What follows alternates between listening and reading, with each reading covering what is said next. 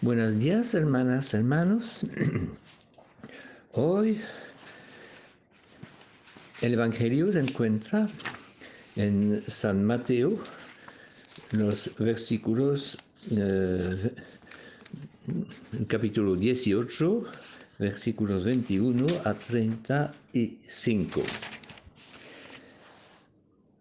Pedro se acercó y dijo a Jesús, Señor, ¿cuántas veces debo perdonar las ofensas de mi hermano? ¿Hasta siete veces?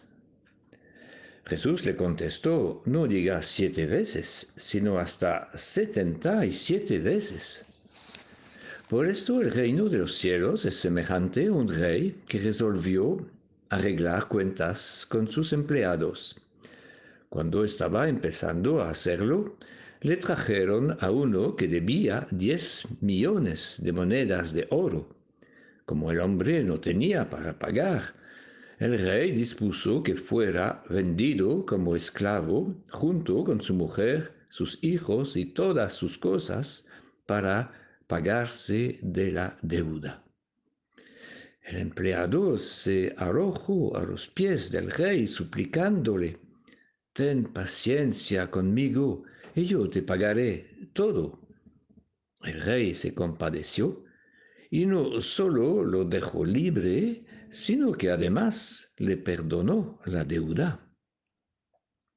Pero apenas salió el empleado de la presencia del rey, se encontró con uno de sus compañeros que le debía cien monedas lo agarró del cuello y casi lo ahogaba, gritándole, paga lo que me debes. El compañero se echó a sus pies y le rogaba, ten un poco de paciencia conmigo y yo te pagaré todo. Pero el otro no le aceptó. Al contrario, lo mandó a la cárcel hasta que le, paga, le pagará toda la deuda. Los compañeros testigos de esta escena quedaron muy molestos y fueron a contarle todo a su patrón.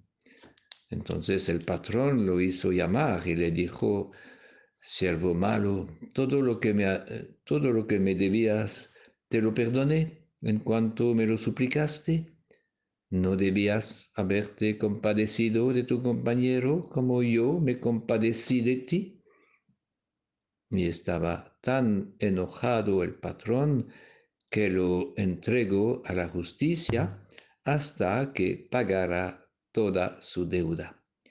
Y Jesús terminó con estas palabras, así hará mi Padre Celestial con ustedes si no perdonan de corazón a sus hermanos. Jesús contesta a Pedro, no digas siete veces, tienes que perdonar hasta setenta y siete veces. Para Jesús hay que perdonar siempre y de manera incondicional. Nosotros hablamos del perdón como si se trata de un gesto admirable y excepcional, pero para Jesús es cosa normal. ¿Qué sería de un mundo sin perdón? Una pareja incapaz de reconciliarse en la vida cotidiana se destruye. Una familia, una comunidad sin perdón se vuelve un infierno. Una sociedad sin compasión es inhumana. Sin perdón, el mal tiende a perpetuarse como un círculo sin fin. Es el perdón que humaniza al mundo cuando una persona no quiere, uno puede perdonar.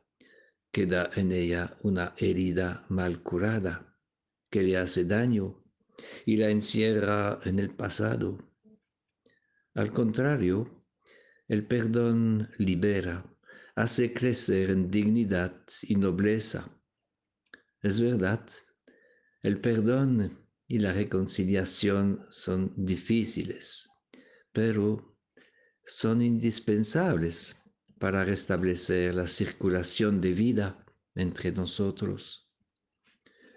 Entonces, cuando Jesús invita a perdonar hasta 77 veces, no es, nos está invitando a seguir el camino más sano y eficaz para erradicar de nuestra vida el mal y restablecer la fraternidad. Una persona es más humana cuando perdona que cuando se venga. Hay que reconocerlo. Nuestra experiencia nos enseña cuánto difícil es perdonar. Sin embargo, Jesús insiste tranquilamente, no siete veces, sino hasta setenta veces siete, es decir, siempre. Para Jesús es nuestra vocación más profunda. Sean misericordiosos como su Padre del cielo es misericordioso para con los justos como para los injustos. En la parábola, el servidor sin piedad ha olvidado que su maestro le ha perdonado una deuda inmensa ha aprovechado de este regalo inmenso y de la bondad de su maestro como si era cosa normal. En realidad, no ha hecho la experiencia de la misericordia y del perdón. Entonces no, no fue capaz de perdonar. Al contrario, aquel que ha descubierto, que ha reconocido verdaderamente la misericordia de Dios, ¿cómo podría actuar de otra manera con sus hermanos? Jesús sabe muy bien que en muchas situaciones el perdón supera nuestras fuerzas. Es por eso que ha incluido nuestro perdón a los demás bajo la forma de una oración. Perdónanos nuestras ofensas como también perdonamos a los que nos ofenden. Muchas veces no es todavía la verdad, pero al menos es ya una oración y un deseo sincero. Y podemos pensar que Dios con su infinita paciencia se contenta por el momento de nuestra buena voluntad y de nuestro deseo de perdonar.